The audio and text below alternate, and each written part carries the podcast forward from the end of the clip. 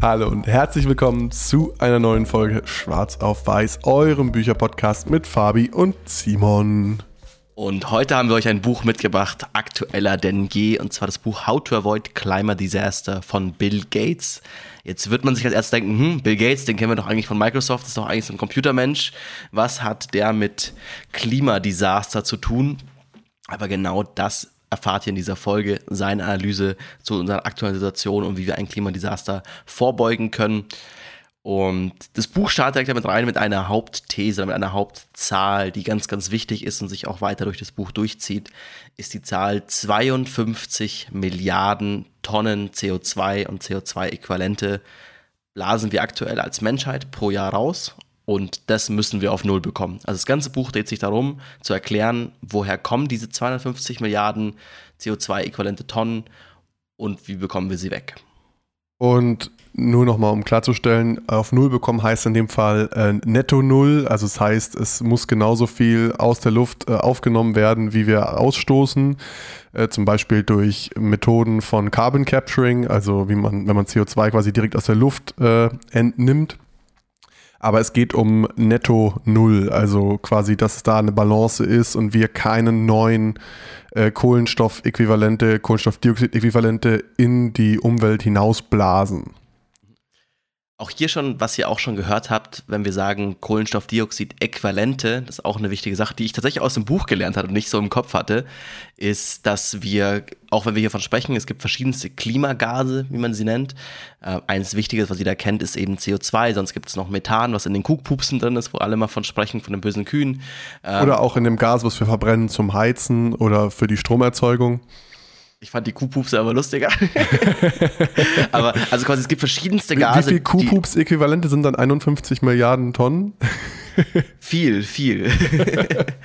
ähm, und quasi diese Äquivalente, und die sind tatsächlich teilweise sogar noch schädlicher als das CO2 ist. Das CO2 hat bloß den Punkt, dass es am längsten in der Luft ist und dementsprechend auch das ist, was am längsten uns Probleme bereitet. Also eben Methan verflüchtigt sich schneller, ist zwar in der Zeit, wo es irgendwie besteht, äh, noch schlimmer von der klimatreibenden Wirkung, aber eben wenn es dann weg ist, ähm, also es geht schneller weg. Also man muss es alles ein bisschen gegeneinander aufwiegen, aber es gibt eben nicht nur CO2 und deswegen wird auch im Buch immer von CO2e, CO2-Äquivalenten gesprochen, äh, was wir auch weiter, also seht es uns nach, wenn wir einfach nur CO2 sagen, wir meinen immer CO2-Äquivalente, also alle diese Gase müssen wir irgendwie unterbekommen, das größte davon ist mit Abstand CO2, aber die anderen sind eben auch wichtig.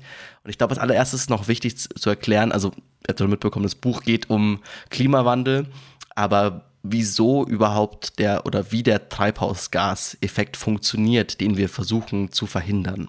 Das ist eigentlich gar nicht komplex. Also ähm, chemisch-physikalisch ist es hochkomplex, aber man kann es relativ gut und einfach erklären.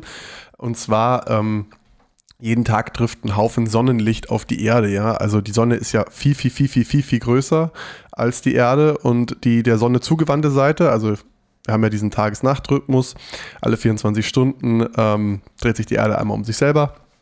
Und die der Sonne zugewandte Seite absorbiert sehr, sehr viel Sonnenenergie oder in der, in der Form äh, von Strahlung, also ähm, Lichtstrahlung.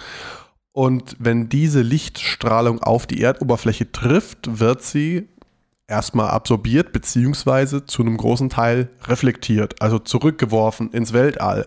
Und es wäre eigentlich total entspannt, wären da nicht eben diese ganzen CO2 und CO2-Äquivalente in der Luft rumschwirren würden. Denn die Strahlung der Sonne, die von der Erde reflektiert wird, wird quasi von den Partikeln gebrochen oder ich sag mal, einfach vereinfacht gebunden. Also die werden zur Bewegung angeregt und das heißt, sie heizen sich auf und damit eben auch unsere Atmosphäre und unser Wetter äh, und unser Klima wird dadurch wärmer. Ja, und wir hatten schon immer CO2 und Äquivalente, ich höre es auf, es mal doppelt zu sagen, äh, in der Luft. Das Problem ist bloß eben seit der Industrialisierung, vor allem seit dem Zeitpunkt, wo wir erkannt haben von, boah, cool, da ist ja im Boden, äh, sind Stoffe, die uns ganz viel Energie liefern, ob das jetzt Kohle ist, ob das Gas ist, ob das Erdöl ist. Und wenn wir die verbrennen, können wir damit viel Energie generieren, können wir tolle Dinge für unsere Gesellschaft machen. Ähm, dadurch haben wir halt mehr und mehr von diesen Gasen in die Luft geblasen und mittlerweile wird es deswegen ein Problem. Also weil es ist auch diese Gratwanderung, es wäre auch ganz, also wenn wir gar keine Klima treibenden Gase mehr hätten, wäre auch nicht gut, weil dann hätten wir nämlich keine Atmosphäre. Dann würden wir einfach nicht existieren, weil es hier quasi keine, keine Atmosphäre überhaupt gibt. Du hast eben dieses, dieser Punkt, dass der Mensch hier eingegriffen hat, lange unwissend und damit einfach die Erde sich immer weiter aufheizt. Man hört ganz oft von diesen 1, 2, 3, 5 Grad, wie auch immer. Ist auch im Buch gar nicht mal als wichtig angesehen, wie viel Grad Ziel man jetzt irgendwie anpeilen sollte, weil das Ziel ist eben, diese 52 Milliarden Tonnen in den verschiedensten Bereichen auf Null zu bekommen. Warum ist es so wichtig, dass wir überhaupt auf die Null kommen, haben wir ja schon ein Stück weit gesagt, weil wir verhindern wollen, dass die Erde sich zu stark erwärmt. Ne? Und wie, wie dieser Treibhauseffekt funktioniert, haben wir ja auch schon erklärt. Ähm, jetzt ist es so, um das auch mal von der Größenordnung her einordnen zu können. Wir wollen aktuell vermeiden, dass die Erde sich bis 2050 um mehr als zwei Grad erwärmt. Also von heute gemessen, glaube ich. Bin mir jetzt nicht mehr ganz sicher, wie das definiert wurde im Pariser äh, Klimaabkommen. Präindustrielles Zeitalter. Also ich glaube so um die 19, Anfang 19. Jahrhundert oder so. Okay. Ähm, und während der letzten Eiszeit hat man herausgefunden, war die durchschnittliche globale Temperatur nur 6 Grad tiefer als aktuell. Und während die letzten Dinosaurier gelebt haben, ungefähr vor, ich glaube, 60 Millionen Jahren, war die äh, Durchschnittstemperatur global gesehen nur 4 Grad wärmer als heute. Und das klingt jetzt erstmal nach nicht viel. Und umso krassere Veränderungen können wir erwarten, wenn wir eben dieses 2-Grad-Ziel verfehlen sollten. Weil ähm, zurzeit der letzten Dinosaurier haben am Polarkreis Krokodile gelebt. Also so eine Veränderung muss man sich da einfach mal vorstellen. Ja, also eben, dass diese 2 Grad ist nicht nur, dass es dann irgendwie im Winter mal irgendwie halt dann, keine Ahnung, mal nicht immer null hat, sondern ein bisschen wärmer, sondern es wird halt, also am Ende ist das ein Durchschnittswert über die ganze Welt gesehen, aber es wird Regionen geben, die quasi nicht, nicht mehr bewohnbar sind, weil sie zu warm sind, andere vielleicht auch kälter werden. Das heißt gar nicht mal, dass, alles, dass es überall immer wärmer wird. Aber halt so dieses quasi das Gesamtding, wenn die Erde sich so erwärmt, das sollten wir auf jeden Fall verhindern. Und eben, was halt Bill Gates in seinem Buch aufmacht, ganz klar ist halt, es gibt eine einfach, man merkt auch ein bisschen, der Mann kommt aus einem Ingenieurs, Nerds Background eben als IT-Mensch, was auch, muss ich auch zugeben, glaube ich, das hat mir das Buch auch gut gefallen, halt irgendwie mit mir ganz gut klickt, ist halt dieses sehr krasse Zahlengetrieben. Er meint halt, hey, wir haben hier eine Zahl, 52 Milliarden, die muss auf Null, wenn wir das geschafft haben, top. Oder weitere wichtige Zahl ist, äh, wenn man sagt, man spricht über Elektrizität und über, über Energie. Wir haben ungefähr 5000 Gigawatt an Strom, was wir als Welt verbrauchen. Und wenn wir diese 5000 Gigawatt durch irgendwas erzeugen können, was Energie, also was quasi klimaneutral ist, was quasi keine Treibhausgase ausstößt, haben wir es geschafft. Also ich finde es sehr cool, dass er, er, er zeigt ein sehr genaues Zielbild auf. Weil ich finde allein dieses 1,4 Jahre irgendwie nicht wärmer als. Ja, das stimmt schon, aber das kann man sehr schwer messen. Und klar, auch diese 52 Milliarden werden Schätzungen sein, werden, kann nicht auf die, auf den, auf die Nachkommastelle genau gemessen werden, aber es gibt ein sehr genaues Ziel vor von, ähm, da müssen wir hin und auch, was auch das eine Sache ist, die ja quasi in einer der ersten Kapitel aufmacht, fünf Fragen, die man immer stellen sollte, wenn man über Klima oder quasi über, über Maßnahmen spricht, um das Klima zu retten. Ähm, quasi fünf Fragen, um einfach auch mal zu evaluieren, ob die Optionen, die angeboten sind, überhaupt sinnvoll sind. Also eben bei diesen 5000 Gigawatt, das ist eine der, der Fragen, wie viel, von wie viel Energie sprechen wir. Wenn jetzt jemand sagt, okay, wir ersetzen jetzt halt 5 Kilowatt, das ist ungefähr, was sind 5 Kilowatt? Ungefähr ein Millionstel davon irgendwie durch, ach sogar noch weniger, ist viel weniger. Also quasi, dass man sagt, man hat Relationen im Kopf von, okay, eigentlich was jetzt mir irgendwer erzählt von, oh, ist jetzt ganz toll, dass wir hier irgendwie so und so viel eingespart haben, kannst du sagen, ja, okay, aber das sind 0,0001% von unserem Problem. Das Problem ist nicht gelöst, lass mal weitermachen. Das fand ich, also ich finde es super cool, dass es so zahlengetrieben ist. Habt ihr euch vielleicht schon gefragt jetzt, äh, ja, wie ist das während der Corona-Pandemie in 2020, also das Buch Ende 2020 erschienen oder Anfang 2021, äh, während der Corona-Pandemie haben wir doch alles zugesperrt und so viele Menschen haben, sind nicht gereist und, und, und, das hat doch mega den Effekt sicherlich gehabt auf, auf diese CO2-Emissionen und ja, es hat wirklich einen merkbaren Effekt gehabt, aber es hat mich selber überrascht. Es waren tatsächlich nur 5% Reduktion. Also wenn wir von diesen 51 Milliarden Tonnen CO2-Äquivalenten im Jahr ausgehen, äh, waren es 2020 eben nur 48 oder 49. Also so klein war diese Reduktion eigentlich. Also Ähm, fand ich echt äh, schockierend an der Stelle. Nur um das nochmal kurz einzuwerfen. Ist noch ein Punkt, den ich auch super wichtig finde, im, in der im Buch immer wieder aufkommt, ist, ja, wir sind in einer beschissenen Situation. So, wir sind in einer Situation, wenn wir so weitermachen, werden unsere Kinder, unsere Enkel auf einem Planeten leben, der nicht mehr lebenswert ist. So hart muss man es sagen. Aber das ist, wie es bis hierher gelaufen ist, war nicht alles schlecht und es ist auch keine Lösung zu sagen, okay, gut, wir verzichten auf die Errungenschaften der Menschheit. Weil gerade ein Punkt, den er halt aufmacht, ist, dass das Problem vor allem sein wird in den nächsten Jahren bis 2050 auch noch, dass wir noch mehr Menschen werden. Wir werden an, laut Hochschätzungen bis 2050 äh, ungefähr 10 Milliarden Menschen auf der Erde sein. Vor allem in Entwicklungsländern, vor allem in armen Ländern. Was erstmal fürs Klima gar nicht mal so das Problem ist, weil jemand in Nigeria, jemand in Pakistan, in Indien, äh, quasi in den armen Bereichen da, mh, verbraucht nicht viel Elektrizität, hat keinen großen CO2-Fußabdruck. Das Problem sind die reichen Länder und die reichen Menschen. Aber was wir ja auch wollen und was auch er, also was auch Bill Gates mit seiner, mit seiner Bill und Melinda Gates Stiftung vorantreibt, ist ja, wir wollen ja weniger Menschen, die verhungern. Wir wollen ja weniger Menschen, die in Armut leben. Und der Step von, okay, jemand, der in Afrika aktuell halt irgendwie als Bauer lebt, äh, in einer Holzhütte, zu, das ist vielleicht jemand, der auch auf eine Schule gehen kann, der in einem richtigen Haus wohnt, der auch Strom hat, um nachts vielleicht einen Fernseher anzumachen, der ist was absolut wünschenswertes. Wir wollen, dass mehr Menschen in dieses Stadium kommen. Das ist was, was wir als Gesellschaft und auch als Weltbevölkerung auf jeden Fall möchten. Aber es wird auch bedeuten, dass mehr und mehr CO2 ausgestoßen wird, wenn wir jetzt keine Alternativen finden. Weil eben Verzicht kann nicht funktionieren, weil kein, du kannst keiner Regierung der Welt kannst du erklären, so hey, haltet mal Leute weiter in Armut, haltet die mal weiter in Holzhütten, äh, lasst die mal ihr Handy nicht laden, die sollen weiter alle arm bleiben. Da wird mit keiner Regierung der Welt passieren. Es will niemand.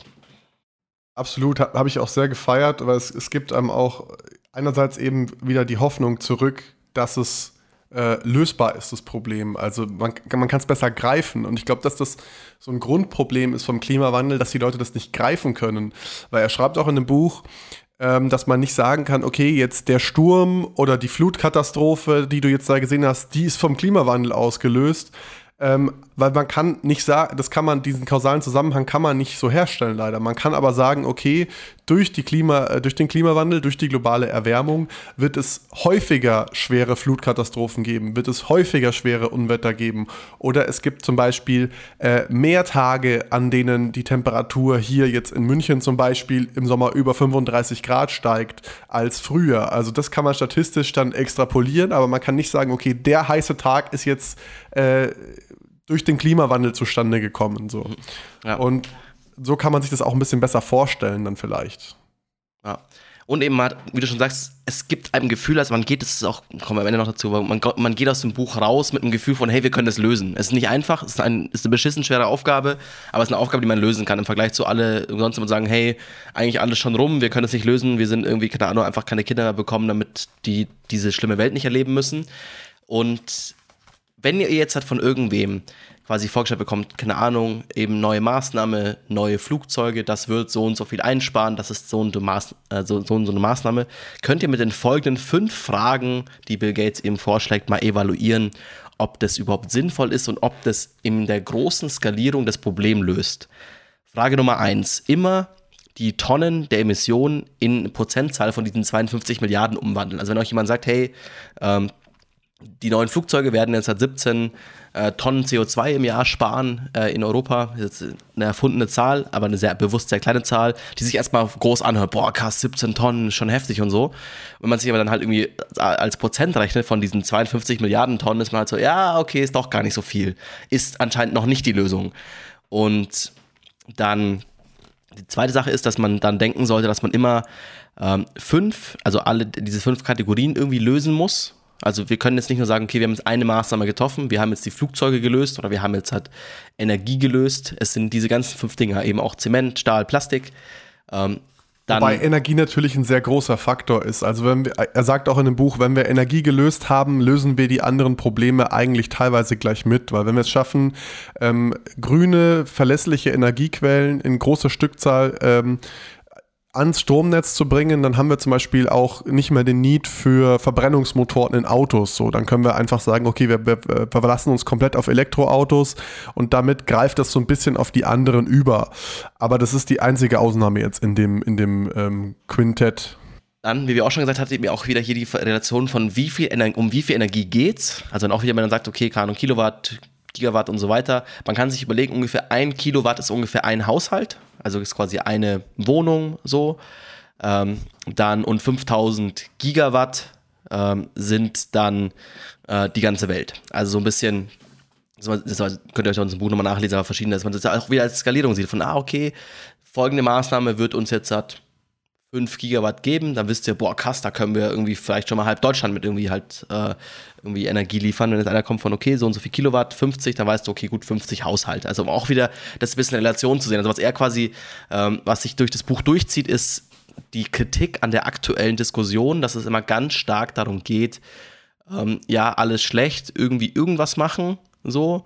Ähm, und er sagt, okay, das macht keinen Sinn, wir sollten uns nicht in kleinen klein verlieren, wir müssen die wichtigen großen fünf Dinge angehen, die wirklich was verändern. Und eben da halt so ein bisschen auch in, immer einzu, einzupreisen von, okay, wie viel verändert das jetzt wirklich was, um was wir hier sprechen. Die vierte Frage, die ihr stellen könnt, um eben äh, solche Lösungen einzukategorisieren, ist, äh, wie viel Platz braucht man dafür? Zum Beispiel, ähm, also er berechnet das quasi in Watt pro Quadratmeter zum Beispiel fossile Brennstoffe liefern ungefähr 500 bis sogar 10.000 Watt pro Quadratmeter Förderfläche jetzt in dem Fall, also wo das Ding aus dem Boden geholt wird. Wohingegen zum Beispiel Wind nur ein bis zwei Watt pro Quadratmeter äh, Energie liefert.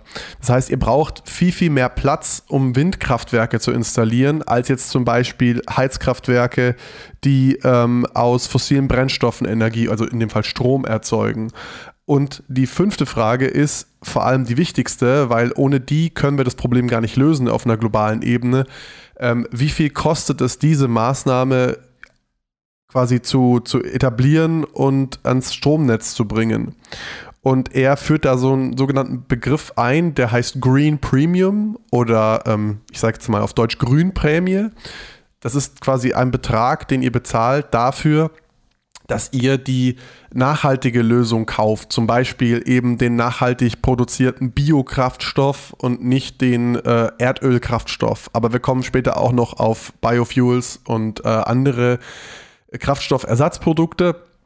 Oder eben zum Beispiel, dass ihr den ähm, Windstrom und den Sonnenstrom aus der Steckdose bekommt und nicht euch eben äh, quasi Kohlestrom in, ins Haushalt holt. Das ist quasi der Betrag, den ihr mehr zahlt, damit ihr die grüne Alternative bekommt. Und das ist eben ganz wichtig, da im Kopf zu haben, ist dieser Mehrbetrag, also er gibt es dann auch auf dem Buch in Prozent an, etwas, was sich auch Mittel, also Länder mit mittlerem Einkommen, also Schwellenländer und arme Länder leisten können. Weil, also was er auch sagt, bis 2050 müssen wir Klima- oder CO2-neutral werden in allen Industrieländern.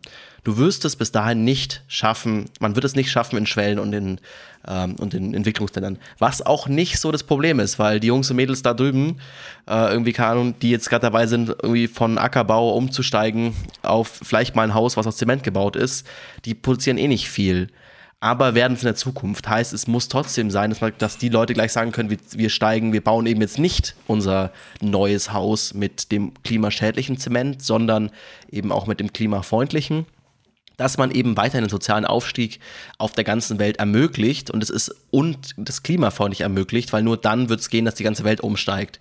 Also wenn ich jetzt sage, okay, gut, wir könnten auch, also er macht es eigentlich auf, dass wir mit allen Technologien, die wir haben, könnten wir dieses Problem heute lösen. Wir müssten halt nur mehr Geld ausgeben, als die ganze Welt gerade produziert. Also wir müssten mehr Geld ausgeben, als wir, als die ganze Welt hat um diese neuen Stoffe zu kaufen und so heißt, wir brauchen noch ganz viel Innovation, um diese Preise günstiger zu machen um dem Ganzen noch einen Price-Tag anzuhängen, was Simon gerade gesagt hat. Zum Beispiel, er rechnet vor, wenn man versucht, wirklich die, die, das ganze Kohlenstoffdioxid aus der Luft einfach rauszusaugen, das nennt sich Direct Air Capturing, ähm, dann ist das ungefähr bei 200 Dollar pro Tonne, also die Kosten. Und das heißt, für diese 51 Milliarden, 52 Milliarden Tonnen im Jahr pro äh, quasi 100 Dollar pro Tonne, dann sind wir bei 5,1 Billionen Dollar Kosten pro Jahr nur quasi um diese, um diesen CO2, äh, diesen CO2-Ausstoß zu offsetten mit direktem Capturing. Und das, was da wichtig ist, das ist schon eingerechnet, dass man sagt, okay, wir haben eine hundertfache oder ich glaube sogar mehr Weiterentwicklung in dieser Technologie. Also aktuell würde es noch mehr als das hundertfache kosten, das zu machen. Also er preist schon ein, dass selbst wenn wir quasi das hinbekommen, dass wir diese Technologie, dass wir aber sagen, hey, wir saugen es wieder aus der Luft und pumpen es im Boden, ähm, hundertmal ähm, besser machen, selbst dann ist es noch so teuer. Also einfach auch sagen, hey Leute, das ist nicht, also das kann leider nicht die einzige Lösung sein. Das wäre natürlich optimal und sagen, hey, das können wir irgendwie billig hinbekommen, machen wir es einfach so, wir machen weiter wie bisher und holen es aus der Luft wieder raus. Das wird nie funktionieren, weil es einfach zu teuer ist. Ähm, aber jetzt, wie gesagt, das ist ganz, ganz spannend, eben diese ganzen, diese Green Premium mit drin zu haben. Und da fand ich ganz spannend, dass vor allem ein Punkt, den ich nicht auf dem Schirm hatte. Also ich lese euch mal die fünf äh, verschiedenen Emittenten vor und dann könnt ihr euch ja mal selber Gedanken machen, ob ihr auch an, an alle die gedacht habt. Und zwar Dinge zu machen, ist dann Zement, Stahl und Plastik, also quasi diese sind es die drei größten Dinge, die wir herstellen, die uns als Gesellschaft wahnsinnig vorangebracht haben sind 29 Prozent aller Klimagase kommen aus Zement, Stahl und Plastik. Der größte Teil, der größte Teil ist nicht Fliegen, der größte Teil ist das, die Häuser, in denen wir wohnen, das Plastik, was wir nutzen. Der zweite, zweitgrößte Teil ist dann Elektrizität mit 26 Prozent. Dann Anbau von Essen, Pflanzen, Tieren, sind 22 Prozent. 16 Prozent, jetzt kommt erst Transport, also das sind dann äh, Flugzeuge, das sind Schiffe, das sind Autos, Trucks, und dann mit 7% ist Klimaregulierung in Häusern, also warm, also Heizungen, dann Kühlschränke und so weiter. Das sind dann für 7% der Gase. Also was ich da echt einfach spannend fand, ist dieser, der größte Teil war was, an was ich überhaupt noch gar nicht gedacht habe, dass Zement irgendwie wichtig sein soll oder schlecht sein soll fürs Klima. Wieso? Aber genau da kommen wir später noch drauf. Ähm, was vor allem in dem ersten Thema, was er dann aufmacht, also geht genau, also geht es nicht ganz von oben nach unten durch. Das erste Kapitel, was er dann aufmacht, ist eben die Elektrizität. How we plug in, heißt es ein Kapitel auf Englisch.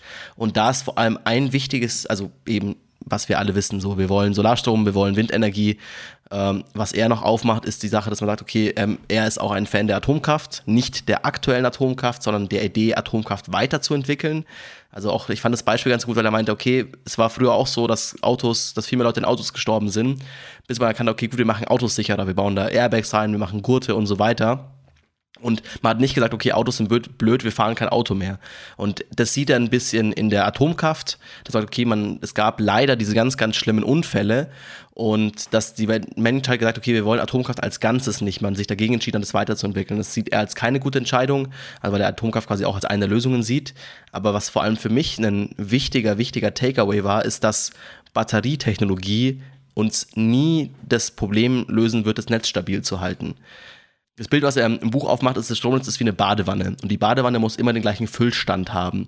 Heißt, es muss genauso viel Wasser wieder rein, wie rausgenommen wird, weil sonst dieses Stromnetz zusammenbricht. Also die Badewanne quasi überläuft oder irgendwie kaputt ist.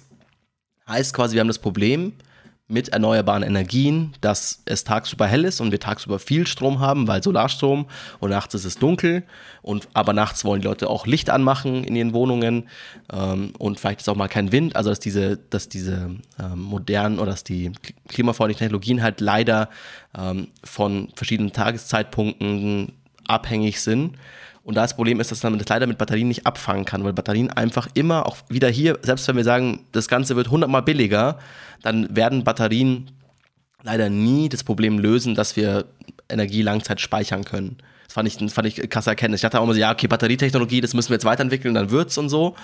Aber wenn man sich irgendwie hochrechnet und sagt, okay, es kostet irgendwie, keine Ahnung, eine Kilowattstunde würde 5 Cent kosten und man möchte die jetzt halt irgendwie safety-mäßig auf ein Jahr speichern, dann muss man eigentlich, dann würde die halt quasi nicht mehr 5 Cent kosten, sondern runtergerechnet 5 Dollar, die dann jemand, jeder zahlen muss. Also man sieht quasi diese extremen Sprünge, ähm, die durch Batterie einfach nicht gelöst werden können.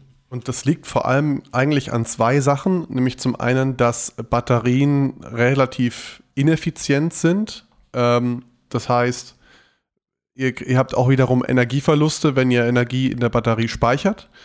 Und zum anderen, und das ist eigentlich das viel größere Problem, dass Batterien teuer sind und eine sehr, sehr, sehr viel geringere Energiedichte haben als jetzt zum Beispiel Kraftstoff. Also später im Buch kommt der Vergleich dann zwischen Benzin, glaube ich, Und äh, Lithium-Ionen-Batterien und Benzin kann hat 35 mal mehr Energie auf dieselbe äh, Masse sozusagen, also ein Kilogramm Benzin hat 35 mal mehr Energie als ein Kilogramm, eine ein Kilogramm Lithium-Ionen-Batterie. Und das ist auch der Hauptgrund, da kommen wir später noch drauf, warum Flugzeuge oder Containerschiffe oder zum Beispiel auch Schwerlast-LKWs nicht elektrifiziert werden können. Ich würde gerne mal ganz kurz eben bei dem, also das, da kommen wir später zu, eben bei dem Transportkapitel, aber ich würde gerne mal ganz kurz auf die Atomkraft eingehen, weil ich es eben eine spannende Sache von, Sache, Sache von dem Ausrechner früher da irgendwie, also sehr blauäugig von, ja, okay, Atomkraft irgendwie böse, wollen wir nicht, ist alles irgendwie blöd. Das Problem ist halt nur, dass also aktuell die Optionen, die wir haben, sind eben halt Solar, sind Wind, sind Gezeitenkraftwerke, also irgendwie halt mehr Wellen, sind Wasserkraftwerke und so weiter die aber alle halt das Problem haben, dass sie nicht konstant laufen, dass sie quasi immer irgendwie von irgendwas abhängig sind, weil wir ja quasi Energie äh, bekommen durch in der Natur verändert sich was. Eben der Wind bläst von A nach B, dann dreht sich im Winter, dadurch bekommen wir Strom. Und halt die Alternative aktuell halt ist Gaskraftwerke, aber das können wir halt nicht weiterhin machen oder halt ist nicht klimamäßig nicht machbar, weil die so schlimm sind fürs Klima. Und da macht er eben halt die Idee auf, sagen, hey Leute, es geht ja nicht darum, dass wir das ganze Netz damit powern und es macht schon Sinn, so viel wie möglich Erneuerbare auszubauen, aber quasi als Puffer, um das Netz stabil zu halten, weiter in Atomkraft zu investieren, um das weiterzuentwickeln, sagen, hey, man macht Atomkraft quasi sicherer, fand ich einen sehr spannenden Gedanken, dass man sagt, hey. Man findet sich nicht damit ab, wie die Atomkraft gerade ist und versucht da weiter was zu machen, was mehr kann. Zum Beispiel eine Sache, die er quasi aufbringt, ist, dass es irgendwie Atomkraftwerke geben kann, die gerade experimentellen Phasen sind, die einfach mit dem Müll der aktuellen Atomkraftwerke quasi arbeiten, die gar keine neuen Brennzellen brauchen, sondern halt sagen, hey, wir nutzen den Müll und machen ihn weniger radioaktiv. Genau, und da gibt es auch andere Technologien, weil die aktuellen Kraftwerke, die in Verwendung sind, muss man sich auch mal überlegen, sind alle aus den 80ern, also technologisch und seitdem auch nicht mehr weiterentwickelt worden. Ähm, zum Beispiel die Brennstäbe, die da verwendet werden, kann man mittlerweile auch ähm, durch flüssige, sozusagen, in Anführungszeichen flüssig, äh, flüssige Brennstäbe, macht ja keinen Sinn, aber durch flüssige Brennelemente ersetzen. Das heißt, da, da kann dann sowas wie eine Kernschmelze, wie jetzt in äh, Tschernobyl damals, überhaupt nicht einsetzen. Und ähm, nur um auch nochmal klar zu sein, wir reden hier von der Kernspaltung, wenn wir von Atomkraft reden weil wir natürlich in der Kernfusion, und das erzählt er auch im Buch, einfach technisch noch lange nicht so weit sind, dass wir die in äh, den Einsatz bekommen, weil bei Kernfusion muss erstmal wahnsinnig viel Energie reingesteckt werden, um am Ende auch Energie wieder rauszubekommen.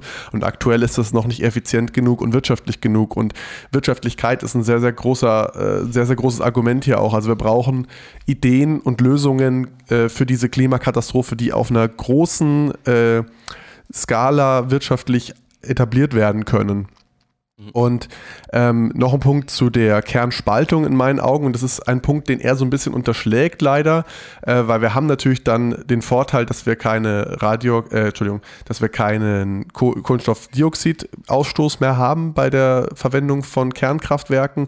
Allerdings haben wir natürlich trotzdem Abfallprodukte in Form von radioaktivem Müll und es gibt weltweit immer noch kein einziges radioaktives Endlager für diesen Atommüll. Also das darf man nicht unter, unterschlagen, finde ich, bei der Diskussion, weil es doch ein sehr großes Problem darstellt.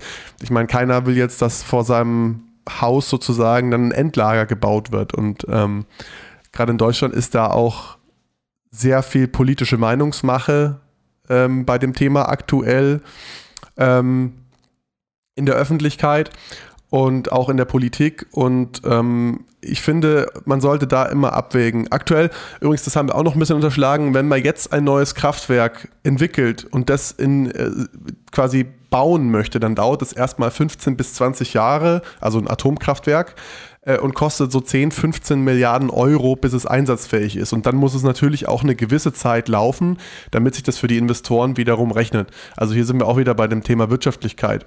Und damals, als der Atomausstieg beschlossen wurde, 2011, ähm, hat die Bundesregierung auch viele Milliarden an Entschädigung an die damaligen Kraftwerksbetreiber äh, bezahlen müssen, quasi um überhaupt Schadensersatz äh, zu leisten für diese entgangenen in Gewinne aus den Investitionen. Aber eben halt, dass man sagt, okay, ich fand diesen Gedanken ganz gut, sagen, hey, lass uns nicht, lass uns auch in die Richtung denken, technologisch, was wir weiterentwickeln können, nicht nur sagen, wir machen bessere Solarzellen oder so, oder irgendwie halt, wie bekommen wir es hin, dass wir den Wind besser nutzen, sondern auch vielleicht wenn wir da viele kluge Menschen hinsetzen, finden wir eine Lösung. Vielleicht auch nicht. Und das ist dann auch okay, dass man sagt, hey, leider, wir haben keine bessere Lösung gefunden. Es kann, also gibt es den Gag unter Physikern, also die Kernfusion ist noch 40 Jahre weg und jedes Mal, wenn du sie fragst, sagen sie dir das Gleiche. Also es ist vielleicht auch, kann sein, dass es nie möglich wird. Also es macht absolut Sinn, halt in alle Technologien zu investieren, die mit Energie zu tun haben, außer natürlich weiterhin irgendwie Dinge aus dem Boden zu buddeln, sie anzuzünden. Also ich spreche hier von Kohle- und Gaskraftwerken die natürlich da einfach, die müssen abgeschaltet werden, die müssen weg, ähm, bis, äh, um einfach um unsere Ziele da zu erreichen. Aber fand ich ganz gespannt an, zu sagen, okay, komm, lass, an, lass nicht per se eine Technologie verteufeln, sondern an allem irgendwie weiter forschen und vielleicht auch mit dem Ergebnis von, ja, es gibt keine bessere Lösung, aber dann kann man es wenigstens sagen und sagt nicht, okay, wir haben es uns gar nicht mehr angeschaut. Äh, ja, dann sind wir im nächsten Kapitel angelangt, also Making Things, also wie wir Sachen produzieren und herstellen und ähm, Simon hat es gerade schon angeteasert, Zement ist ein wahnsinnig, wahnsinnig, wahnsinnig großer Klimakiller, weil bei jeder, äh, bei jeder Tonne Zement, die produziert wird, auch eine Tonne CO2 entsteht, einfach durch die Art, wie wir Zement produzieren. Ähm, den genauen Prozess könnt ihr sicherlich online finden, darauf wollen wir jetzt gar nicht eingehen. Aber das müsst ihr euch mitnehmen und wir einen riesigen Bedarf an Zement haben. Also zum Beispiel ähm, und das fand, ich auch wirklich krass, die Vereinigten Staaten von Amerika haben im ganzen 20. Jahrhundert, also von 1900 bis 2000, ungefähr 4,3 Milliarden Tonnen Zement produziert. Und China hat alleine von 2000 bis 2016 26 Milliarden Tonnen Zement produziert. Also der, der, der Bedarf von Zement wächst immens, nämlich mit, mit, zusammen mit dem Wohlstand und dem wachsenden Wohlstand ähm, der Weltbevölkerung weil man natürlich was, was nicht mehr, Gutes ist, was wir was, wollen. Was sehr Gutes ist, was wir wollen. Ähm, was, ich meine, die Menschen haben mehr Geld, die wollen dann auch nicht mehr in einer Holzhütte oder irgendeinem Verschlag wohnen, sondern die wollen sich ein Haus bauen. Und, und das ist auch absolut legitim. Das heißt, wir müssen halt irgendwie einen Weg finden, wie wir Zement herstellen, der möglichst CO2-arm ist. Und da gibt es aktuell leider noch den wenigsten Fortschritt. Und ähm, im Verbund mit Zement oft wird auch eingesetzt Stahl, also Stahlbeton ist ja auch vielleicht vielen ein Begriff, gerade bei Brücken oder bei größeren Bauwerken. Ähm, oder zum Beispiel viele, viele, äh, viele Keller bestehen auch aus Stahlbeton, weil die natürlich gegen, den, gegen das Grundwasser auch geschützt sein müssen. Und Stahlbeton ist so ziemlich das beste Material, was wir aktuell haben, um große Bauprojekte zu realisieren. Und bei der Stahlproduktion ist es sehr ähnlich. Also wie, wie, wie, wie produziert man Stahl? Also man hat auch irgendwie Roheisen, Erz irgendwie, was man aus dem Boden fördert. Und bei der Produktion dann von Stahl wird da irgendwie Kohlenstoff in das Eisen eingeführt. Und dabei entsteht aber auch wiederum Kohlenstoffdioxid, weil ähm, dieser Kohlenstoff dann mit den, mit den anderen Elementen in dem Eisen reagiert, zum Beispiel Sauerstoff, äh, und dann auch ungefähr eineinhalb Tonnen pro produzierter Tonne entstehen. Und hier sieht man halt, dass das so ein Bereich ist, den wir auf jeden Fall angehen müssen, den man aber gar nicht so auf dem Schirm hatte. Das fand ich so spannend. Das hat, okay, da denkt man gar nicht, da denkt man, ja, okay, gut, klar, irgendwie alles, was produziert wird, ein bisschen irgendwie, man, man, bewusst, also ich, man weiß, dass da große Hitze gebraucht wird, okay, dann sollte man vielleicht kein Gas mehr verwenden, sondern irgendwie anders diese Hitze herstellen und so. Aber halt das allein die chemischen Reaktionen, die dafür benutzt, also allein durch die chemischen Reaktionen, also beim Zement ist es wirklich einfach so, die chemische Reaktion, die stattfinden muss, damit wir Zement bekommen, hat einfach zur Folge, dass da CO2 rauskommt. Und das ist so ein bisschen, fand ich ganz spannend. Okay, gut, da hat man auch gar nicht das Augenmerk drauf, obwohl es der größte, der größte ähm, Teil der Klimagase ist aus diesem Bereich und es kommt in der öffentlichen Diskussion gar nicht vor, weil man halt so sehr irgendwie in den anderen Bereichen dran hängt und sagt, ja komm, lass uns das, lass uns das Autofahrthema lösen, was vielleicht 4, 5, 6 Prozent irgendwie sind und Zement halt dann irgendwie mit 20 Prozent zu Buche schlägt, also zu sagen, okay gut, ähm, lass uns zahlengetrieben arbeiten, lass uns auf die Sachen fokussieren, die wirklich einen großen Einfluss haben. Beziehungsweise auch einfach die Gelder in einem entsprechenden Verhältnis verteilen. Ich meine, Bill Gates sagt auch, wir müssen alle diese Fragen irgendwie lösen. Aber natürlich, wie Simon auch sagt, also Zement ist einfach ein wahnsinnig großer Anteil von diesen 51, 52 Milliarden Tonnen, die wir jedes Jahr emittieren an CO2-Äquivalenten. Und ähm, dass man da eben entsprechend auch ansetzt in der Politik, kommen wir später auch noch drauf. Ähm, was wir jetzt so ein bisschen unterschlagen haben, ist Plastik. Und das ist jetzt vielleicht so ein bisschen unintuitiv, aber Plastik produziert, Plastikproduktion äh, setzt gar nicht so viel CO2 frei. Also ähm, die, das Grundproblem von Plastik ist eher, dass es sehr, sehr lange dauert, bis Plastik in der Natur verrottet und wir quasi die Natur zuscheißen mit Plastikmüll. Ähm, aber eigentlich vom CO2 gar nicht so schlimm, weil das CO2 ist ja weiterhin im Plastik und verrottet nicht. Also das ist ja so, dass das CO2, solange es nicht in die Luft kommt, ist es quasi in, im Zuge dieses Buches erstmal egal. Aber natürlich wollen wir nicht, dass unsere Meere voll mit Plastik sind, unsere, kann die Fische das essen und so. Aber eigentlich vom CO2-Fußabdruck, obwohl es immer das große Thema ist, Plastik ist so böse und so schlimm, gar keinen so einen fetten Impact hat wie jetzt Zement. Aber die Thematik ist ein Stück weit die, weil wir extrahieren ja aus der Erdkruste eben Erdöl, was ja quasi auch viel Kohlenstoff beinhaltet und aus diesem Erdöl produzieren wir am Ende Plastik. Und wenn Plastik dann verrottet, wird wiederum Kohlenstoffdioxid frei, Methan frei und diverse andere Kohlenstoffprodukte. Und genau das ist auch ein Stück weit das Problem bietet aber ähm, zumindest eine Idee für Lösung, weil er schlägt vor, wir könnten ja auch einfach äh, mit dem CO2, das wir emittieren in die Luft und so weiter, ähm, Pla Plastik produzieren, anstatt dafür Erdöl zu verwenden.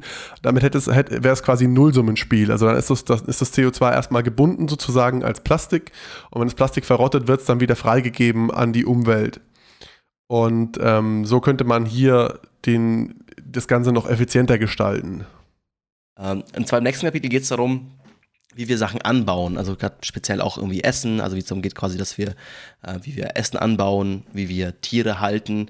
Und ich meine gut, das war jetzt so eine Sache, die jetzt auch daraus kam, die auch von jedem Veganer der Welt immer allen erzählt wird, dass halt natürlich das Problem ist, dass wenn man halt ein Tier isst, dass halt ein Tier viel mehr gefüttert werden muss für die gleiche Kalorienanzahl, dass wir am Ende quasi sagen, wir verschwenden Platz, verschwenden Energie, Wasser, ähm, um diese Tiere irgendwie am Ende auf dem Teller zu haben und natürlich die irgendwie transportiert werden müssen, allein da schon viel CO2 frei wird, aber lustigerweise eben auch ganz klassisch diese Kuhpupse und Schweinepupse und so weiter, äh, die man immer so scherzeshalber sagt, aber die tatsächlich einen richtig fetten, fetten Effekt haben in der, in der Lebensmittelproduktion äh, vom CO2-Fußabdruck. Das fand ich halt auch spannend, wie das hier mit Zahlen hinterlegt zu haben, dass es so viel irgendwie ist. Ähm, und das Grundproblem, in, in meinen Augen zumindest, ist auch ein Stück weit, dass äh, Fleisch immer billiger wird. Das heißt, man, man braucht immer mehr Platz sozusagen, um immer mehr Kühe oder Tiere auf dem Raum zu halten um eben in diesem Preiskampf mitgehen zu können. Und das ist einerseits nicht schön für die Tiere, weil das sind natürlich keine schönen Lebensbedingungen. Und andererseits ähm, entsteht dadurch auch ein massiver Futtermittelbedarf und die Futtermittel müssen wiederum erzeugt werden äh, oder angebaut werden äh, auf Kosten von Waldfläche oder auf Kosten von anderen ähm, Nutzpflanzen, die wir vielleicht direkt konsumieren könnten. Also quasi diesen Umweg zu nehmen über wir füttern eine Kuh an und essen dann ihr Fleisch Fleisch. Ähm, dafür braucht man quasi sechsmal so viele Kalorien, um auf dieselbe Kalorienzahl im Fleisch zu kommen, wie jetzt, wenn wir diese Kalorien direkt zu uns nehmen würden. Also es wäre sowohl für den Welthunger besser, wenn wir weniger Fleisch essen würden, ähm, als auch für die Umwelt in Form von CO2-Ausstoß. Und eben auch ähm, quasi der Anbau von äh, Pflanzen und Nutzpflanzen und ähm, Nahrungsmitteln ist ein großer Faktor in der CO2-Emission, weil wir natürlich ähm, zum Beispiel auch Düngemittel verwenden bei der, beim Anbau von, von Pflanzen und diese Düngemittel per se gar kein CO2 produzieren, sondern Stickoxide, ähm, nicht produzieren, Entschuldigung, weil diese Düngemittel quasi ähm, nicht CO2 in die Luft stoßen, sondern Stickoxide. Und diese Stickoxide noch um einen Faktor, ich glaube, Simon, du weißt es besser, aber ich glaube so 250 ähm, mal so schädlich sind fürs Klima wie CO2 direkt. Ja, ziemlich gut. 265, hast du gut im Kopf gehabt. Okay. Ich habe die Seite gerade offen hier, Cheater-mäßig. das fand ich auch ganz spannend, irgendwie das irgendwie zu lernen, dass äh, quasi es geht hier auch wieder um was, was eigentlich schon vorher da war, auch um eine Weiterentwicklung der Menschheit, was wir, was gut ist für uns, weil ganz kurz, wie funktioniert dieses Düngemittel, also dieses, äh, quasi, äh, oder wie diese Düngemittel funktionieren, ist, dass wir brauchen für Pflanzen zum Wachsen, brauchen die Pflanzen Stickstoff. Und je mehr Stickstoff im Boden drin ist, desto größer können die Pflanzen wachsen. Das ist für die Pflanzen auch so ein bisschen so ein Signal von, oh, solange hier Stickstoff ist, desto höher kann ich wachsen. Okay, irgendwann ist der Stickstoff weg, dann höre ich auf zu wachsen.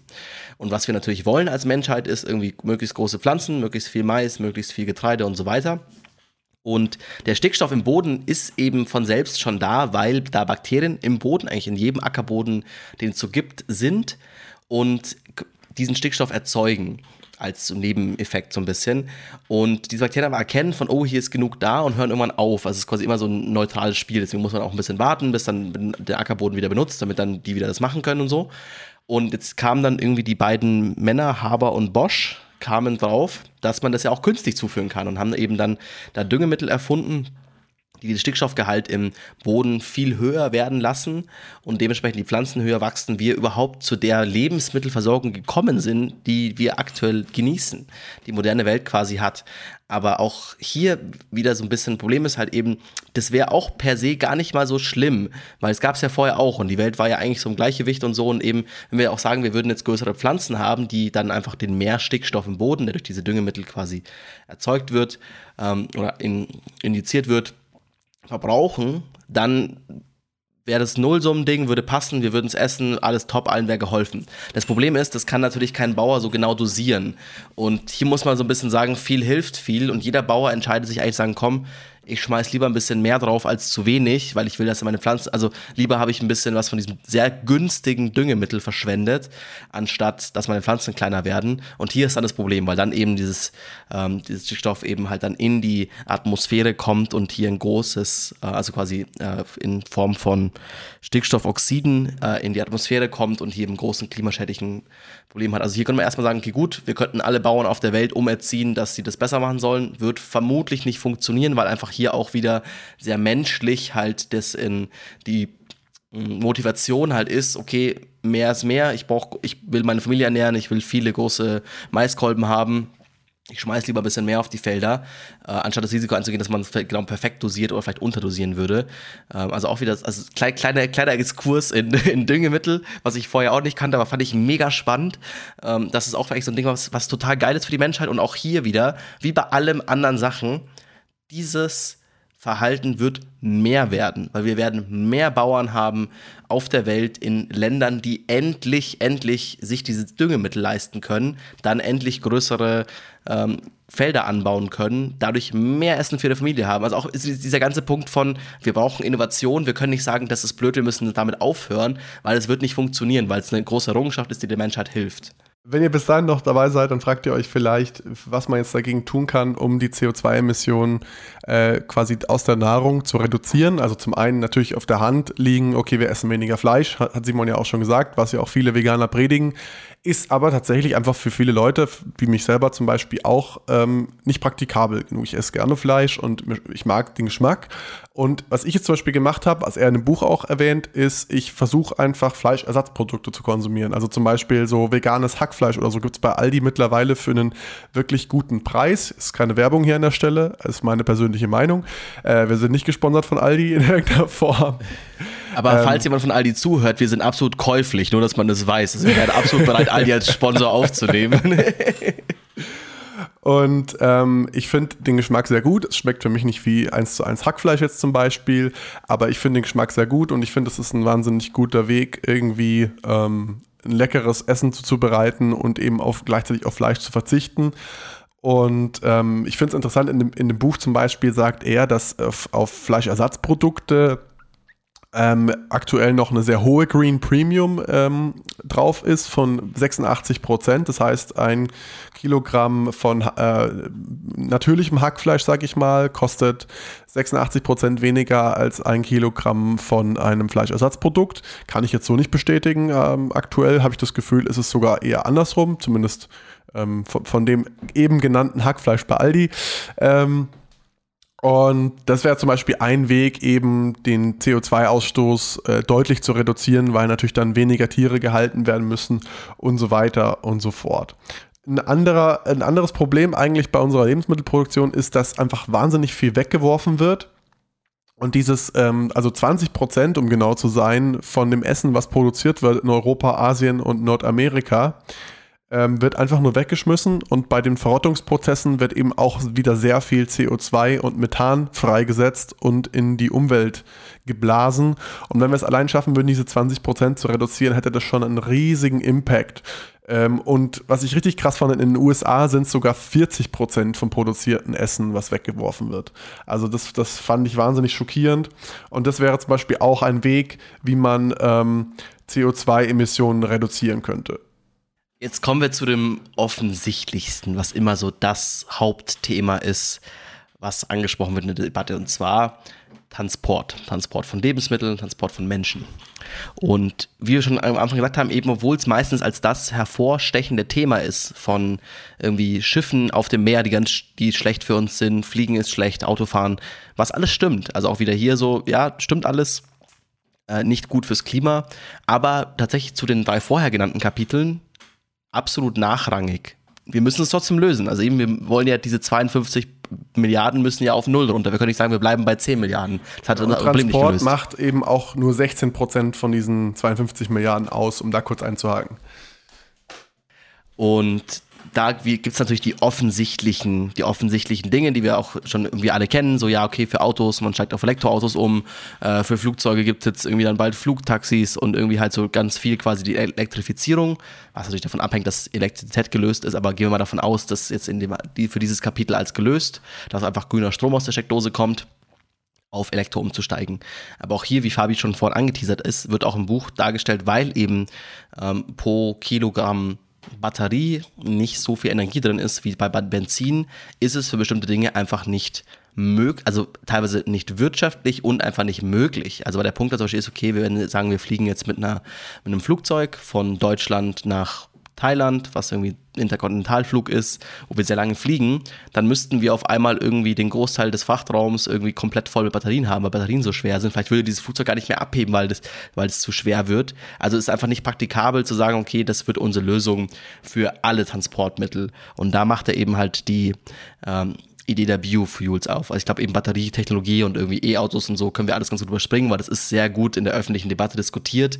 Neu kam so ein bisschen der Punkt auf von, wie könnte man mit ähm, Biofuels oder anderen alternativen Elektro Elektrofuels das Problem lösen, vor allem in Bereichen, wo halt Batterien nicht praktikabel sind, weil auch wiederum nicht wirtschaftlich und wenn nicht wirtschaftlich, wird es die ganze Menschheit nicht machen. Also ihr merkt so, dieses, das zieht sich durch, so es muss auch einfach billig sein, sonst macht es die Menschheit nicht. Ich finde, das ist auch eine Sicht, eine sehr, sehr legitime Sichtweise, die er da aufmacht und eine sehr realistische Sichtweise, weil man kann natürlich sagen, okay, jetzt fährt jeder mit dem Fahrrad in die Arbeit und keiner isst mehr Fleisch und so weiter, aber dann wird damit begeisterst du nicht die Bevölkerung und damit gewinnst du auch keine Wahlen, um irgendwas umzusetzen. Äh, was, was er auf jeden Fall noch kurz zu dem Elektroauto-Thema sagt, ist, dass aktuell Elektroautos natürlich noch eine, eine gewisse Green Premium haben gegenüber konventionellen PKWs und die Regierung da was tun muss, damit diese Green Premium reduziert wird, beziehungsweise ähm, die klimaschädlichen Automobile ähm, quasi teurer werden im Vergleich zu den, in, zu den Elektroautos.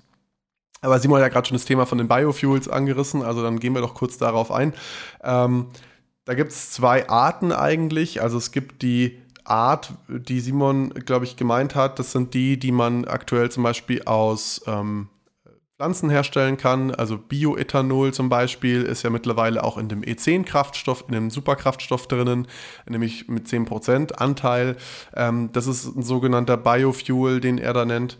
Und ähm, dann gibt es eben auch noch die äh, Benzinersatzprodukte oder auch, ich glaube, Benzin direkt, beziehungsweise Diesel, den man komplett aus ähm, alternativen Quellen herstellen kann und eben nicht aus, aus Erdöl.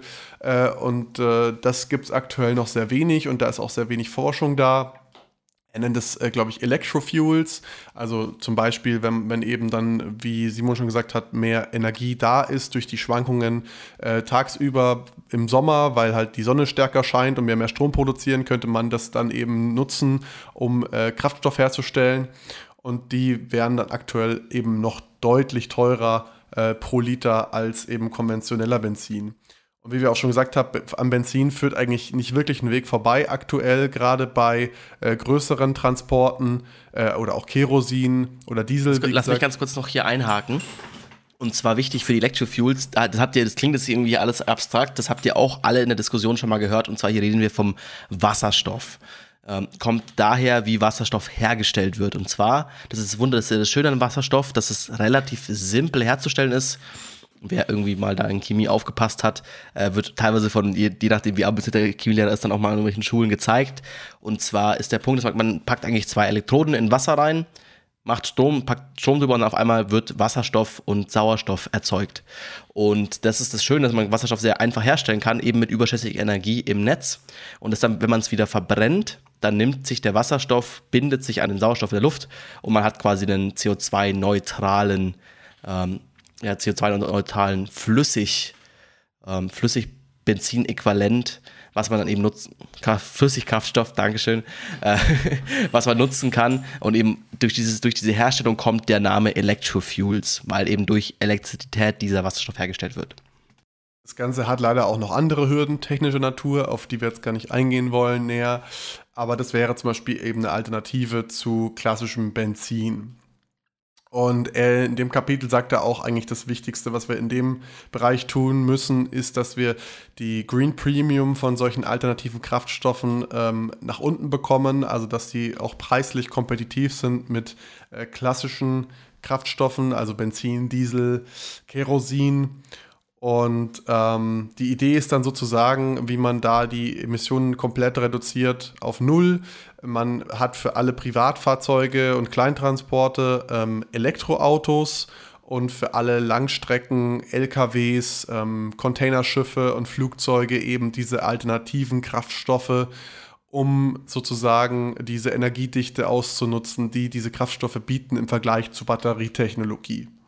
Um damit überzugehen auf das letzte Thema ähm, von dem Buch, ist eigentlich, wie heizen wir und wie kühlen wir. Und dabei geht es um 7% von den 52 Milliarden Tonnen im Jahr.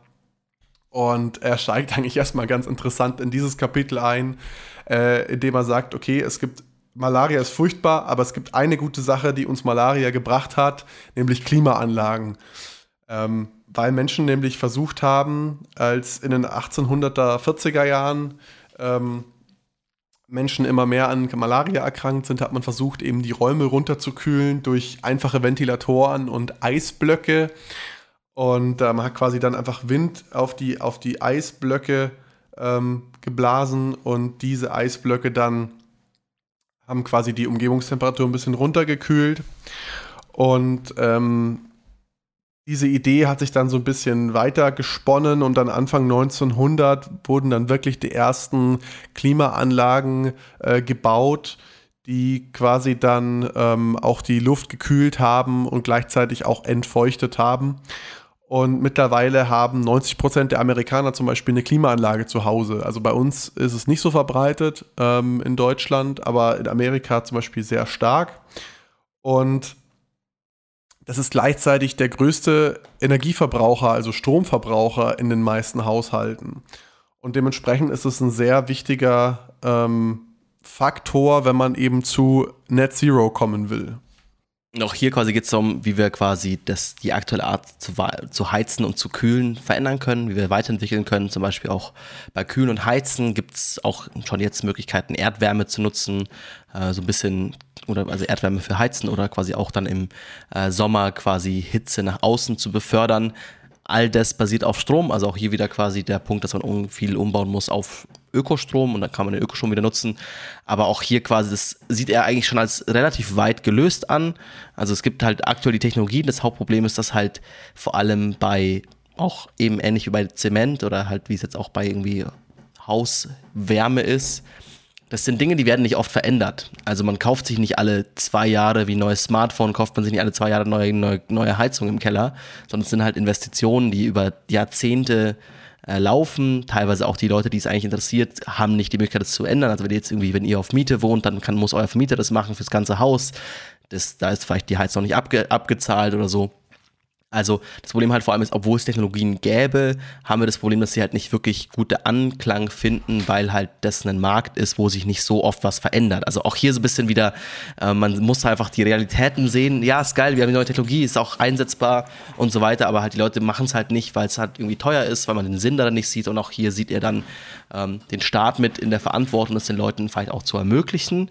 Und es ist auch so ein bisschen dann der letzte Teil des Buches, wie er darauf eingeht, was man quasi als Staat, als Gesellschaft machen kann, um den Klimawandel oder quasi die Probleme, die er in dem Buch, im ersten Teil des Buchs aufzeigt, zu lösen und auch als Individuum. Ihr habt bis jetzt auch schon gemerkt, das Problem ist wahnsinnig komplex und es greift nahezu eigentlich in jeden Gesellschaftsbereich ein. Ähm, wir haben einige von den äh, Werkzeugen mittlerweile an der Hand, um was zu tun und äh, Emissionen zu reduzieren, aber wir haben halt auch noch nicht alle Werkzeuge, die wir brauchen, um eben die Klimakatastrophe zu verhindern. Und da müssen wir eben dran arbeiten, die, die Grünprämien zu reduzieren und äh, noch auch viel Innovationen zu tun, äh, ist, ist zu tun. Ähm, genau, wie Simon ja gerade schon angeschnitten hat, äh, ist einfach ein großer Faktor, dass äh, ist die Politik äh, und auch Gesetzgebung, die eben solche Innovationen vorantreibt, die eben auch schuld daran ist, wenn ähm, Klimaziele verfehlt werden. Ich meine, ihr habt es sicherlich alle mitbekommen, dass Donald Trump 2016 erstmal direkt aus dem Klima, äh, aus dem Pariser Klimaabkommen ausgetreten ist mit den USA und jetzt Joe Biden in 2020 wieder eingetreten ist. Gerade solche Aktionen können natürlich Event äh, Änderungen auch deutlich verzögern oder verhindern. Und äh, es ist nach wie vor sehr, sehr wichtig, dass wir eben neue Gesetze erlassen, um solche Innovationen, wie wir sie brauchen, schnellstmöglich auf den Markt zu bringen. Und ein ganz großes Problem dabei ist eigentlich Planbarkeit und Sicherheit. Weil es gibt zum Beispiel gewisse Gesetze, jetzt in den USA, äh, die verhindern, zum Beispiel, dass wir nachhaltigeren Beton überhaupt bekommen, weil in irgendeiner Bauverordnung eins zu eins definiert ist, was für ein Beton verwendet werden muss äh, und was für ein Zement da rein muss. Und da kann ein ökologisch nachhaltiger Zement gar nicht äh, verwendet werden, weil es der Bauordnung widerspricht. Und das ist zum Beispiel etwas, was Innovation in dem Sektor komplett verhindert. Und ähm, im Großen und Ganzen geht es eigentlich darum, dass die Regierung äh, Anreize schafft für private Unternehmen, um Innovationen auf, auf einer großen Skala auch ausrollen zu können. Und da geht es eben wieder um die Wirtschaftlichkeit. Das heißt, wenn ich jetzt als Regierung, äh, meine Hauptrolle ist eigentlich die Investition in Forschung und Entwicklung, diese Grundlagenforschung betreibe und dabei coole Innovationen rausspringe, muss ich aber auch gleichzeitig mit eben Interessensverbänden der äh, Privatwirtschaft zusammenarbeiten, um Anwendungsfälle zu finden, die sich schnell umsetzen lassen, weil äh, Energie zum Beispiel, wie wir schon angeschnitten haben, ist ein sehr kostenintensiver äh, Punkt. Also wenn ich für 10 Millionen, Milliarden, 10 Milliarden Euro ein ähm, Atomkraftwerk bauen muss, kann, darf, dann muss ich das natürlich für mich auch rechnen über einen langen Zeitraum. Und dafür brauche ich eben eine gewisse Planungssicherheit.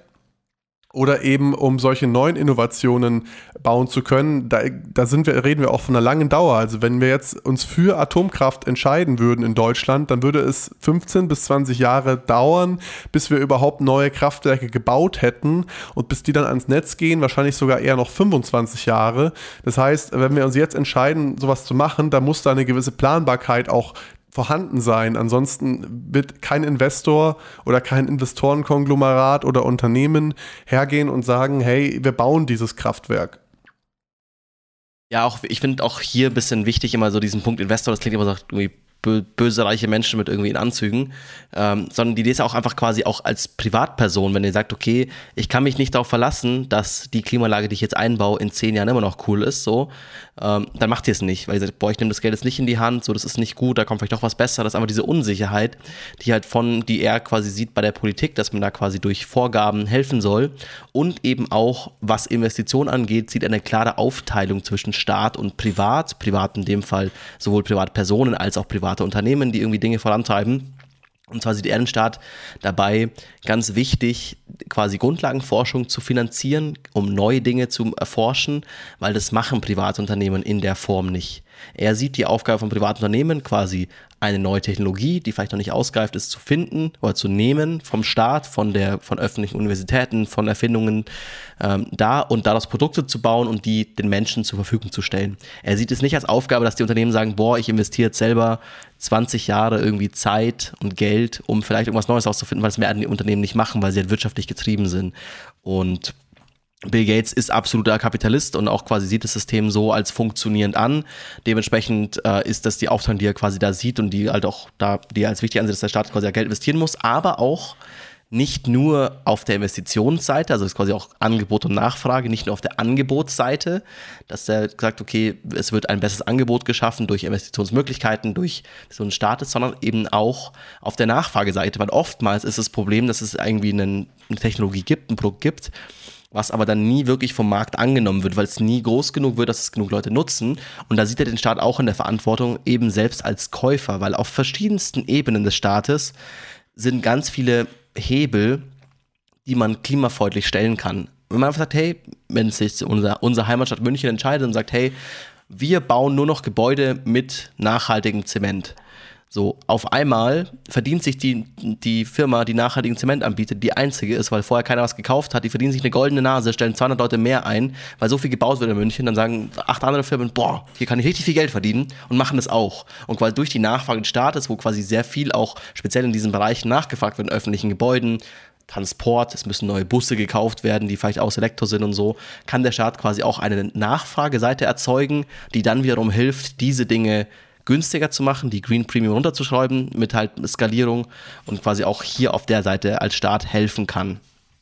Aber auch auf die private Nachfrage kann der Staat eben insofern Einfluss nehmen, dass er versucht, durch Sondersteuern, wie zum Beispiel eine CO2-Abgabe, die, ähm, die Preise für konventionelle Produkte zu erhöhen und so die ähm, grünen Produkte sozusagen konkurrenzfähiger zu machen. Und ähm, ich meine, das ist auch ein sehr heiß diskutiertes Thema, aber ich, ich glaube, ich würde an der Stelle auch noch mal ganz kurz meine Meinung dazu reinbringen, weil ähm, das ist auch eine sehr ähnliche, wie Bill Gates sie hat.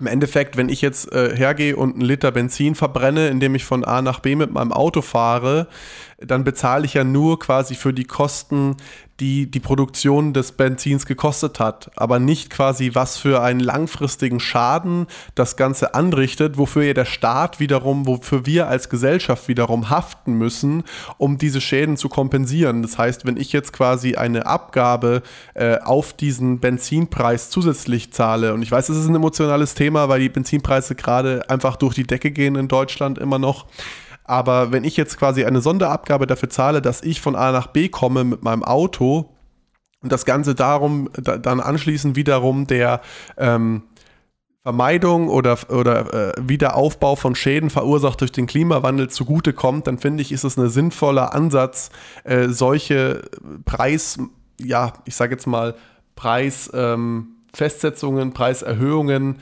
für die Endverbraucher in Kauf zu nehmen ist auch quasi, was er auch im Buch anspricht, halt, wir haben jetzt auch ein bisschen ausgehalten, weil wir wollten uns viel auf die neuen Ideen konzentrieren. Natürlich auch eine CO2-Bepreisung, ähm, das quasi mit einzubauen, weil eben auch aktuell der, das Problem halt ist, dass diese Green Premium deswegen so hoch ist, weil halt quasi klimaschädliche Dinge teuer sind äh, günstig sind. Also ist einfach nur mal so, dass wenn jetzt sich irgendwie China entscheidet und sagt, okay, ähm, wir wollen eben mehr Leute aus der Armut bringen, dann werden sie es am besten machen, indem sie da Kohlekraftwerke bauen, weil das aber aktuell einfach das billigste Kraftwerk ist und die billigste Energie und das halt einfach dem Land hilft.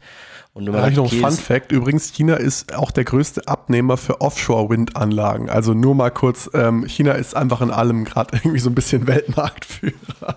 Weil ich glaube, da muss man halt vor allem auch eben, genau dieser Punkt, China ist halt jetzt irgendwie so an, ist als Schwellenland irgendwie so an der, an dem Punkt, wo sagt, okay, viele Leute rutschen äh, in eine Mittelklasse, in ein besseres Leben, was halt andere Länder noch vor sich haben, wo Indien als nächstes Land vielleicht dabei sein können, wenn alles, wenn hoffentlich alles gut klappt und so. Aber man auch, auch sieht, selbst, also auch China hat da ja schon Bock drauf. Die sagen schon auch, ja, wir wollen halt auch, dass unsere Städte nicht versmoggt sind, so und haben eine, ich glaube, weltweit führende irgendwie E-Auto-Quote, weil sie ja sagen, okay, wir lassen einfach nicht mehr, wir lassen nicht mehr andere, andere Autos irgendwie irgendwie zu. Also da merkt man schon, der, der Wille ist schon auch da in Ländern, die wenig Geld haben, aber es muss trotzdem halt irgendwie bezahlbar sein, es muss eine Alternative sein. Und deswegen heizt China halt auch mit Kohle und baut super viel Kohle und so.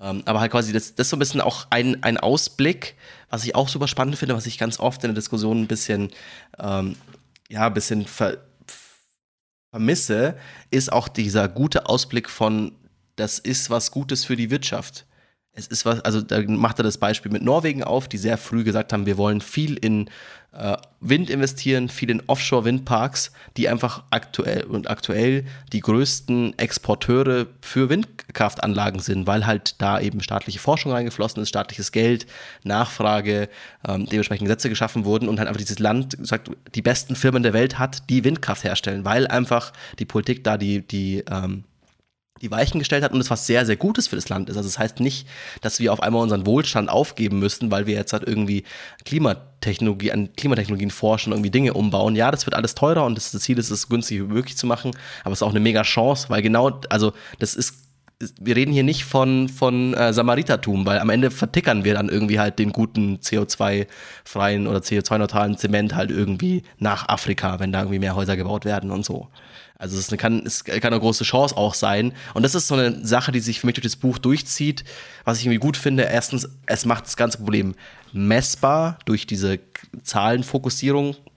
Es gibt Lösungen an die Hand und Bill Gates sieht nicht nur das Negative, sagt nicht nur, okay, alles ist am Arsch, die Welt ist kaputt, alles scheiße, ciao, sondern sagt halt, okay, wir haben hier Lösungen, es kann auch gut sein für Länder, es kann sich weiterentwickeln äh, und, und so weiter und so fort und sieht da auf jeden Fall ein Potenzial der Menschheit. Und das finde ich ein sehr schönes Bild auch und eigentlich auch ein Bild, dem ich die Leute irgendwie aus der, aus der Folge rausschicken möchte. Und wenn ihr es jetzt bis hierhin geschafft habt, geben wir euch jetzt noch ein paar Tipps mit von Bill Gates, was jeder von euch da draußen tun kann fürs Klima. Und ähm, es hängt eigentlich im Prinzip auch wieder damit zusammen, was wir schon gesagt haben. Ihr, ihr habt die Macht, ähm, Regierungen zu wählen, Regierungen einzusetzen als Bürger. Ihr könnt an eure Abgeordneten herantreten mit Vorschlägen und Ideen und Wünschen.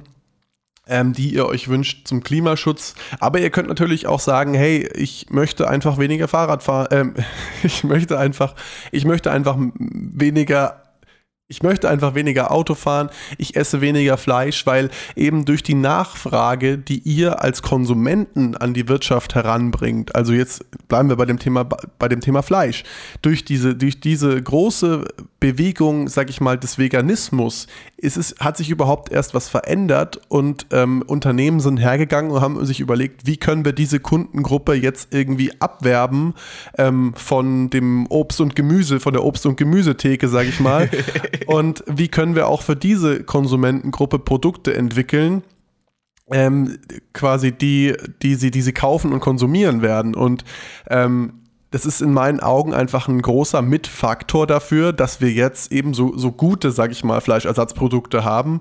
Ähm, zum Beispiel Beyond Meat ist auch eines der Unternehmen, was Bill Gates in dem, in dem Buch erwähnt, ähm, die wirklich auch schon ähm, Fleischersatz herstellen, der auch fast schmeckt wie Fleisch. Ich habe es persönlich noch nicht probiert, aber ich habe schon jetzt viel davon gehört.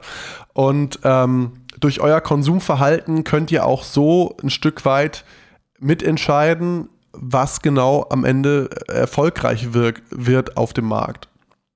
Was ich da auch einen ganz coolen Punkt fand von direkter Demokratie, eben ihr könnt einmal sagen, alle vier Jahren, Jahre wähle ich jemanden, der quasi dieses Thema auf der Kette hat, den ich, den ich da vertraue, aber auch während der Zeit, also ihr habt ja quasi in euren Wahlkreisen, habt ihr dann Abgeordnete, die am Ende wegen euch, in dem Fall in den Bundestag einziehen, in Landesparlamente, in, in, als in, äh, in Rathäuser und ihr habt absolut das Recht, den Leuten auch mal eine E-Mail zu schreiben oder mal auf eine Sprechstunde vorbeizugehen und sagen, hey, lieber Stefan, so, du weißt ja, ich bin irgendwie, keine Ahnung, sagen wir jetzt SPD-Wähler, ähm, ich wähle, ich habe wegen mir bist du im Bundestag, schön, dass du mal da bist. Ähm, für mich ist folgendes Thema wichtig. Was ist deine Einstellung dazu? So, ich finde Klima wichtig, vor allem im Baubereich. Wie ist deine Einstellung zu nachhaltigem Zement? Was weißt du davon? Und dann sagt der Stefan vielleicht so, boah, Gut, dass du sagst, Simon, habe ich mich noch gar nicht mehr beschäftigt. Und dann könnt ihr natürlich die Folge hier empfehlen. Aber jetzt mal ganz abgesehen davon, ähm, halt einfach den Leuten das auch auf die Kette bringen, dass das halt euch, für euch ein wichtiges Thema ist, weil auch wieder hier zu sagen, okay, die Politik ist blöd und irgendwie die da oben machen, was sie wollen und das, das finde ich auch keinen guten Ansatz, sondern sagen, hey, die haben alle viel zu tun, ist auch mit Corona und so weiter, aber einfach den Leuten zeigen, hey, ich als Bürger, wir als Bürger wir vergessen dieses Thema, dieses Klimathema nicht. Es ist weiter auf der Kette, macht da was, beschäftigt euch mit, informiert euch. Also auch quasi hier einfach eine aktive Rolle in Demokratie zu übernehmen, finde ich immer ist eine schöne, eine schöne Sache. Ähm, und merkt man auch, eure Abgeordneten, die beißen gar nicht, weil am Ende sind die von euch abhängig, dass ihr die wieder wählt. Und gerade in den kleinen Wahlkreisen und so, ist es so, dass die oftmals sehr davon abhängig sind, dass ihr und weite Bürger in dem Wahlkreis die weiterhin mögt. Also von daher auf jeden Fall sinnvoll, da auch mal vor, vorbeizuschauen ähm, und eben zu sagen, hey, vielleicht hier das Buch mal lesen, hier die Podcast-Folge mal hören, wenn die noch nicht genau wissen, was nachhaltiger Zement ist, wieso sie sich damit beschäftigen sollten beim nächsten Bauprojekt. Ähm, aber nur mal hier kleine, kleine Podcast-Werbung am Rande.